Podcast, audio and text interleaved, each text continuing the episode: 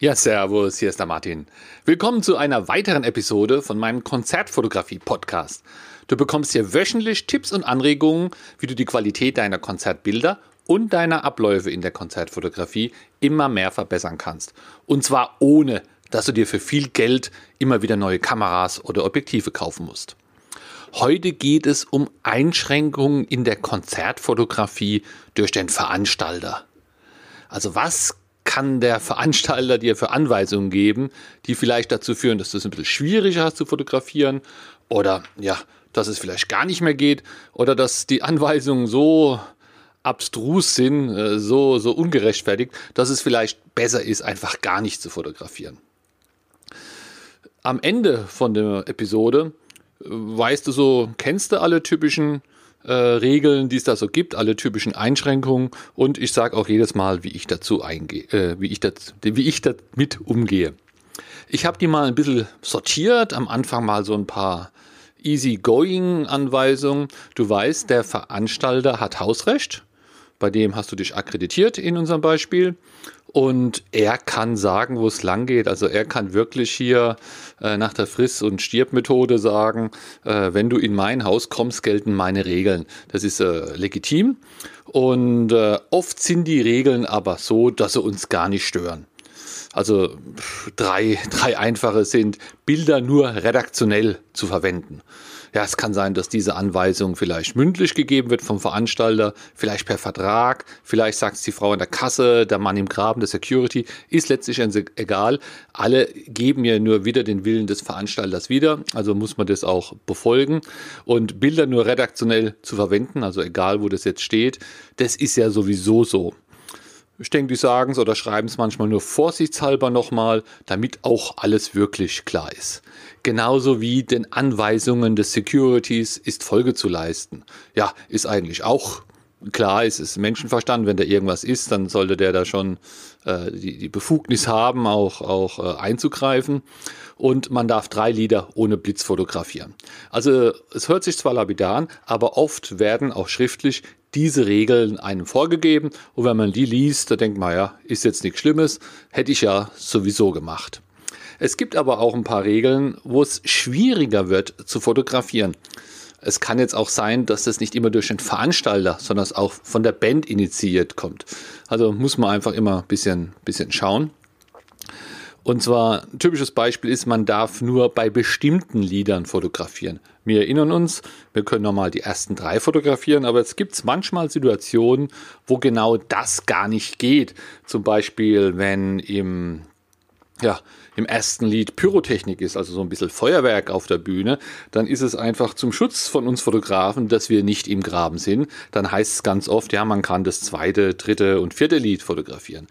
Oder es kann sein, dass ja, vielleicht ein Gastsänger oder irgendwas Bestimmtes passiert im achten Lied und der Veranstalter oder die Band will, dass es fotografiert wird, dann kann es vielleicht heißen erstes, zweites und achte Lied, so damit es davon auf alle Fälle Fotos gibt. Also diese Sachen gibt's. Das schränkt uns nicht wirklich ein, weil wir haben ja immer noch unsere Zeit zum Fotografieren. Im Gegenteil, es ist ja zu unserer Sicherheit oder dass wir bessere Motive haben. Und es kommt aber wirklich sehr selten vor. Die Bands, die da mit Pyrotechnik arbeiten, beim Festival ist es oft nur der Headliner, weil das muss ja auch aufgebaut werden. Das, das braucht Platz auf der Bühne, kann man nicht für drei, vier Bands Pyrotechnik hinstellen. Das, das geht da gar nicht so. Und äh, kommt also wirklich selten vor. Eine andere Einschränkung ist, wo man sich denn hinstellen darf. Also wenn ein nicht der Fotograben als Ganzes zugewiesen wird, sondern dass es nur bestimmte Bereiche gibt. Es kann vorkommen, wenn ja, wenn vielleicht äh, Video, äh, linke Hälfte, da wird gedreht, da ist Video, da sind Kamerateams und die Fotografen dürfen nur in den rechten Bereich. Oder äh, dass da ja auch wieder Pyrotechnik vielleicht steht, äh, irgend, oder dass es da einfach zu eng für irgendwas ist. Also es gibt da viele Gründe, dass man im Fotografen nicht überall stehen kann. Und dann, das geht schon auch ein bisschen auf die, die Bildqualität, gerade wenn du Komposition machen willst, das Licht im Hintergrund irgendwie toll einbauen willst und dann kannst du es nicht machen, weil genau da, wo das Bild cool aussehen wird, kannst du nicht hin. Also wenn du nicht überall stehen kannst, dann werden tendenziell auch schon die, die Bilder ein bisschen schlechter. Oder was auch manchmal passiert, ist, dass die Fotografen in Gruppen eingeteilt werden. Das kann vorkommen, wenn es einfach zu viele Fotografen für den Graben sind, dass man sagt, okay, ihr macht jetzt die ersten zwei Lieder und dann gehen die Fotografen raus, und andere machen die, das dritte und vierte Lied. Da ist jetzt die Frage, welche Gruppe die bessere Gruppe ist, wo es die besseren Motive gibt. Ich glaube, ich habe da mal eine, eine Umfrage gemacht oder eine andere Episode. Also es, äh, es nimmt sich nichts. Alles hat da Vor- und Nachteile.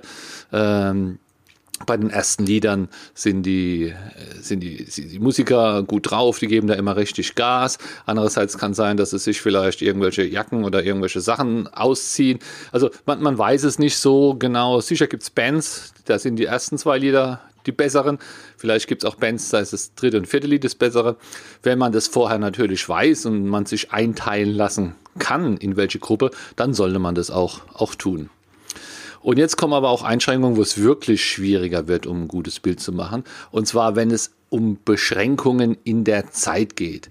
Also es gibt dann doch ab und zu öfter, dass es heißt, ja, nur das erste Lied darf fotografiert werden.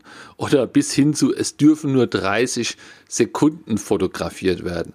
Also hier hat man jetzt einfach auch gar nicht so Zeit, ich sag mal, ein Objektiv zu wechseln oder sowas in der Zeit. Es ist einfach reingehen, äh, draufhalten, Fotos machen, weil, weil Platzwechsel und, und, und sich da nochmal in Ruhe umgucken innerhalb von 30 Sekunden, da geht schon die Zeit drauf. Das heißt, da hat man auf alle Fälle viel weniger Vielfalt bei den Konzertbildern und vor allen Dingen äh, ist man jetzt wirklich sehr abhängig davon, ob genau in diesen ein Lied oder in diesen 30 Sekunden ja auch das Licht und der Künstler irgendwie passt. Wenn der da ja im falschen Eck steht oder das Licht einfach äh, rot oder schlimmer ist, dann ist, sind die 30 Sekunden rum und man hat nichts Verwertbares. Also wenn es irgendwo heißt, nur ein Lied fotografiert oder 30 Sekunden, dann ja, ich überlege dann schon wirklich, äh, ob sich das für mich jetzt auch lohnt oder es darf nur fotografieren, wenn geklatscht wird oder in der Zugabe oder sowas. Das ist zum Beispiel, ja, wenn du äh, Klassik, ja, ein Geiger fotografierst, einen Geiger und ja, der fiedel da halt vor sich hin, also macht es ja sehr gut, aber äh, es ist vielleicht auch recht leise und dann sind die Kameras schon recht laut dahingegen und es stört dann einfach das Publikum kann ich äh, verstehen aus Sicht des Zahlers, der da viel Geld bezahlt. Äh, nur sollte man natürlich irgendwie den Fotografen immer die Möglichkeit geben, Fotos zu machen, weil der, wo das Geld bezahlt, der hat, will ja auch Bilder letztendlich dann sehen. Äh, die müssen ja irgendwann auch gemacht werden. Und deswegen gibt es da vielleicht die Regel, ja, nur fotografieren, wenn geklatscht wird. Aber wenn geklatscht wird, dann ist es oft so, dass er sein Instrument gerade abgesetzt hat, weil es zu Ende ist und, und, sich verbeugt. Also da, wenn, wenn so eine Regel ist, dass nur in bestimmten Momenten zu fotografieren ist, dann äh, hat man typischerweise auch weniger gute Bilder, sei es von der Vielfalt oder sei es auch von der Qualität. Oder es kann sein, nur vom FOH-Haus, äh, FOH aus zu fotografieren. FOH, Front of House, das ist ja ganz hinten, also gegenüber von der Bühne, am Ende Ende, da steht dann oft der, der Mischpult für Ton und, fürs Licht. Und da hinten dran wird vielleicht manchmal ein Podest aufgebaut. Und da darf man sich dann draufstellen zum Fotografieren. Und hier ist es natürlich ganz klar die Einschränkung, dass man sich nicht nach links und rechts bewegen kann, man kann einfach nur geradeaus fotografieren. Und zusammen mit dieser größeren Entfernung brauchst du natürlich geeignete Objektive aber selbst wenn die du hast, wird das Bild von dir genauso gut oder schlecht sein wie das von deinem Nachbar, weil aus der Entfernung mit langen Objektiven fotografiert, äh, kannst du einfach auch nur draufhalten aufs Hauptmotiv und das macht dein Nachbar genauso und dann sehen die Bilder wirklich ziemlich identisch aus. Im Graben steht man zwar auch nebeneinander, aber da hat man immer andere Winkel, man hat mal mehr seitlich und äh, von der Entfernung, ähm, ja, da da sehen sie gleich aus, das ist dann wirklich blöd. Mm, ja, auch wie FOH oder gibt es auch, dass man von der Seite fotografieren muss, wenn vielleicht gar kein Graben da ist.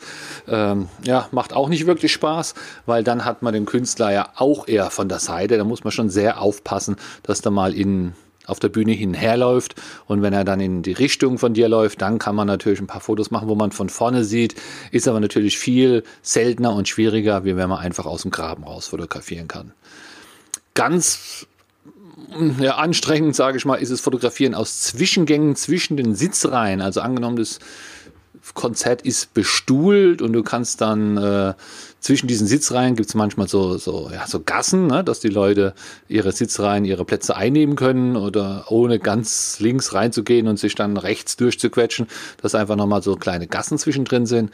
Und da kann man sich auch manchmal abknien, um von dort ein Bild zu machen. Da hat man, ich sag mal, eine un ungünstige Fotografierposition. Man steht nicht stabil, man wackelt da ein bisschen mehr.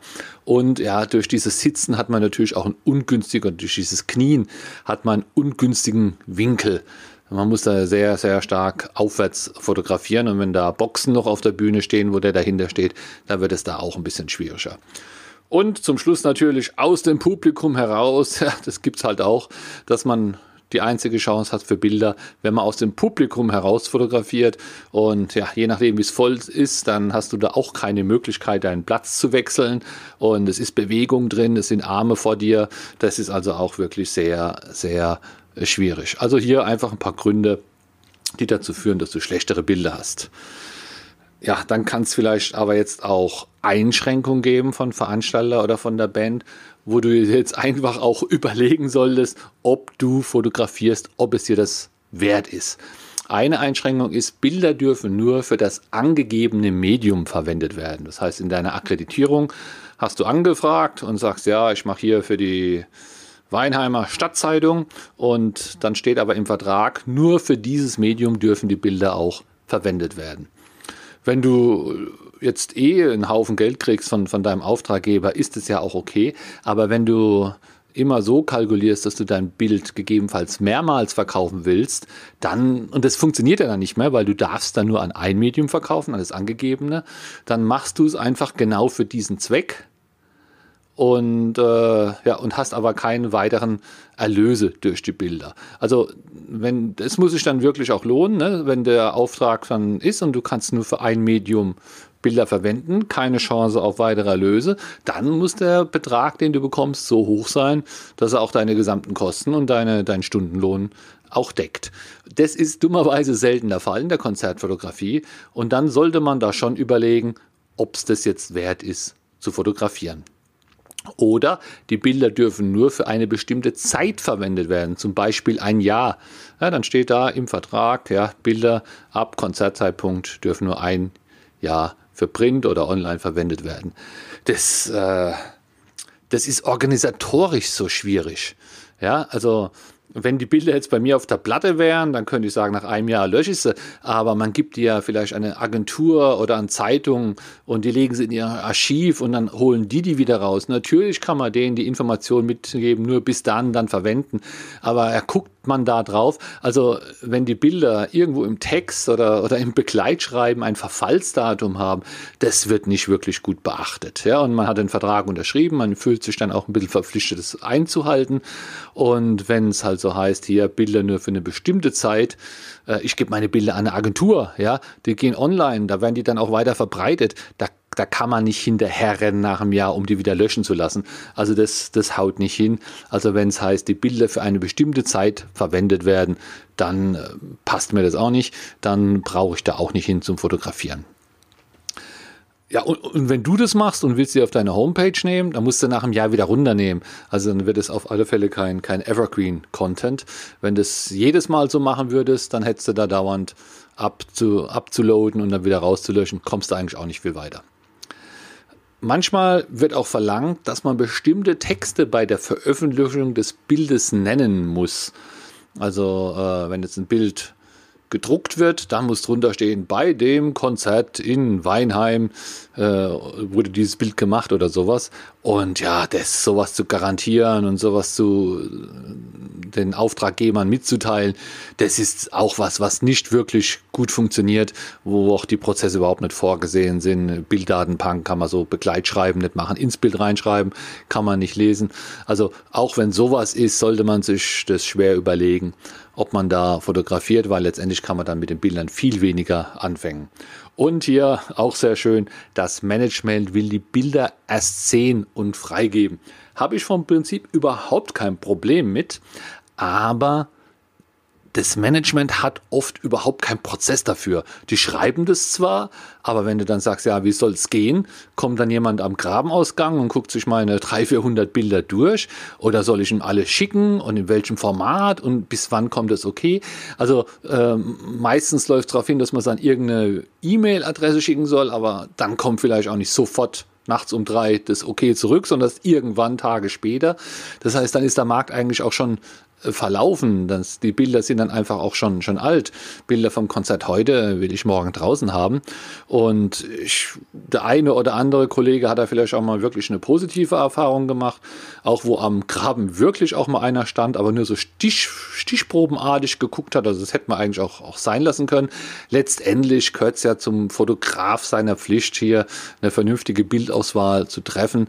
Und wenn das Management das machen will, äh, ist, wie gesagt, ist mir das auch recht aber dann sollte ein vernünftiger Prozess dahinter stehen, der das vor allen Dingen schnell, schnell und nochmal schnell auch abwickeln kann. Aber in den meisten Fällen ist es eher auch so ein Hinweis für mich oder sollte auch einer für dich sein, ja, da nicht hingehen zu fotografieren. Und dann natürlich auch so, so ein No-Go, äh, zumindest für mich, die Bildrechte sollen unentgeltlich an die Band oder das Management übergehen. Also hier will einfach die Band äh, ja auch die, die, die, Bilder haben und auch alle Rechte dran haben. Soweit nichts Schlimmes. Äh, aber stell dir vor, die verteilen die jetzt als kostenlose Presseexemplare. Äh, ja, dann kann ich meine nicht mehr verkaufen. Auch kann ich nicht mehr sagen, exklusiv. Wenn ich, selbst wenn ich allein im Graben bin, habe ich keine exklusiven Bildrechte mehr weil die Band die hat. Äh, also würde da auch der Wert sinken. Und ja, jetzt angenommen, die Band nutzt diese Bilder für, für Tourplakate oder für ein Cover und dann siehst du als Fotograf nichts davon. Du bekommst da kein Geld, weil du hast die Rechte schon abgegeben. Äh, du hast zwar eine Referenz, aber vielleicht hast du ja schon genug Referenzen, lieber wäre dir Geld.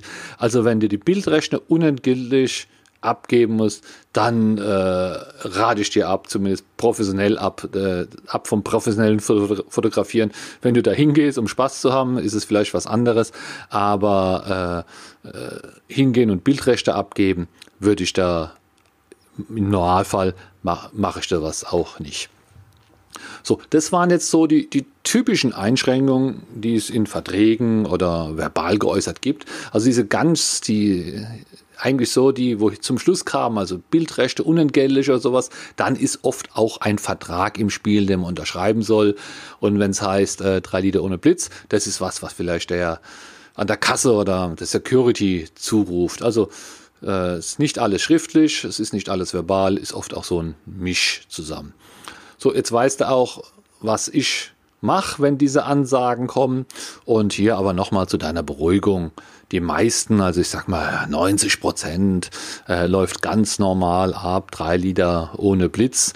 Und diese Einschränkung, der, das ist vielleicht bei den restlichen fünf bis zehn Prozent. Also äh, man kann wirklich gut damit leben. Bis dann zur nächsten Folge. Tschüss.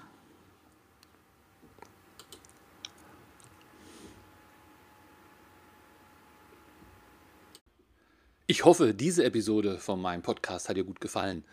Während beim Podcast immer alles theoretisch ist, gibt es aber auch eine Möglichkeit für dich praktisch zu üben. Im April am 26., 27. und 28.04. gebe ich wieder Konzertfotografie-Workshops. Die finden statt in Losheim, das ist im Saarland. Das ist so ja, 150 Kilometer westlich von Frankfurt am Main ungefähr. Der Workshop dauert immer einen Tag, fängt morgens an, geht bis abends. Vormittags ist Theorie, nachmittags fotografieren wir Bands. Es sind super Bands auch dabei, also nicht nur fotografisch, sondern auch von der Musik ist es ziemlich gut. Es ist halt Hatio Mortis dabei, Blutengel, Tanzmut, Mono Inc. Ich glaube insgesamt ja, 20 Bands. Hosiko ist dabei, da freue ich mich. Und jeden Tag spielen dann ungefähr auch sechs, sieben Bands. Also jede Menge zu fotografieren in unterschiedlichsten Situationen. Nachmittags ist es noch schön hell, abends dämmert es, bis es richtig dunkel ist. Manche Bands haben auch Pyrotechnik. Also da ist wirklich was geboten fotografisch. Diese Gelegenheit kannst du super nutzen zum Üben und auch zum Portfolio erweitern und natürlich auch zum Netzwerken. Wenn dich das interessiert, schau dir alle Informationen auf meiner Seite www.konzertfotografieworkshop.de an. Bis dann, tschüss.